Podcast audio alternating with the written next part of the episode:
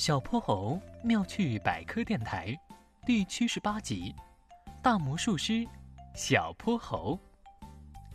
波波城科技中心的家庭联谊晚会正在进行。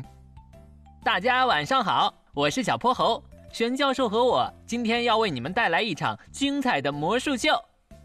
嗯嗯，我们要在舞台上掌管自然万物，驾驭风雨雷电。咕噜咕噜，玄教授故作神秘和威严，在一旁壮着声势。他和小泼猴已经为这场魔术准备了很久。接下来，他们用干冰制造了云雾，用海绵制造出雨水，还用音响和光电效果制造出了雷电。台下科技中心的员工和家属们被这一老一少的魔术唬得一愣一愣的，个个大呼神奇，连连鼓掌。魔术表演的氛围渐渐趋近高潮。接下来，你们将会经历本次表演最魔幻的时刻。我波波城最强大的少年魔术师小泼猴将会在联谊会的现场为大家召唤出一个龙卷风，请大家先裹好衣服哟。呵呵，我们都知道，咕噜咕噜，龙卷风啊。就是一种发生在局部地区的强烈天气现象，它行踪不定，出没无常，科学界目前还很难预报它的发生。但你们看，今晚它竟然在我们礼堂的舞台上刮起来了，咕噜咕噜。玄教授说完，用手一指穿着黑色魔术长袍的小泼猴。小泼猴嘴里念念有词，用魔术棒朝舞台中央的空地上一指，大喊了一声：“咕哩咕哩，哈啾哈啾，起风吧！”只见舞台的半空先是冒出了一大团云雾，中间还夹杂着电闪雷鸣。这些云雾慢慢的凝结起来，然后像漩涡一样开始不停的旋转，逐渐的形成了一个上粗下细、漏斗形状的气旋。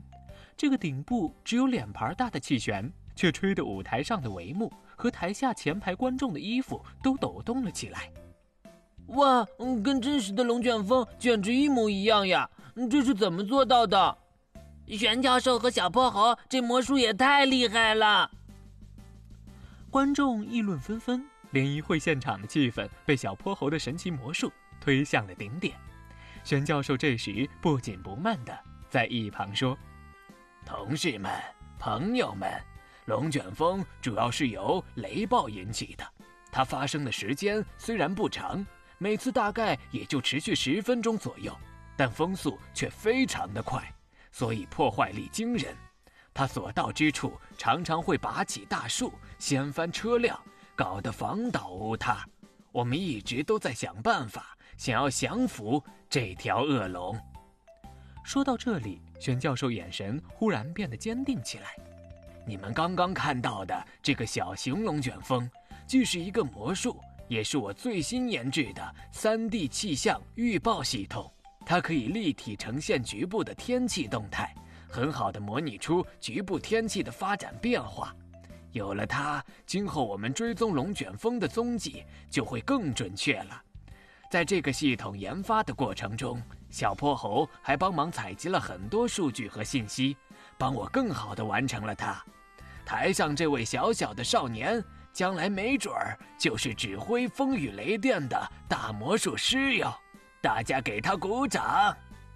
包括爸爸妈妈在内的所有人都对小泼猴的表现报以了热烈的掌声。穿着黑色魔术服的小泼猴，这个时候才明白。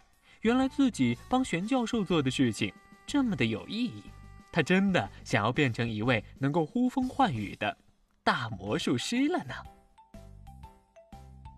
小泼猴妙趣百科，一天一个小知识。如果你喜欢小泼猴，想和我成为好朋友，一定记得点击订阅哦。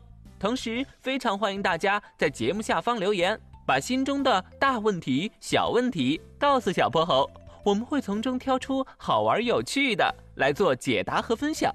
被挑中问题的小朋友还会有一件小礼物送给你哟。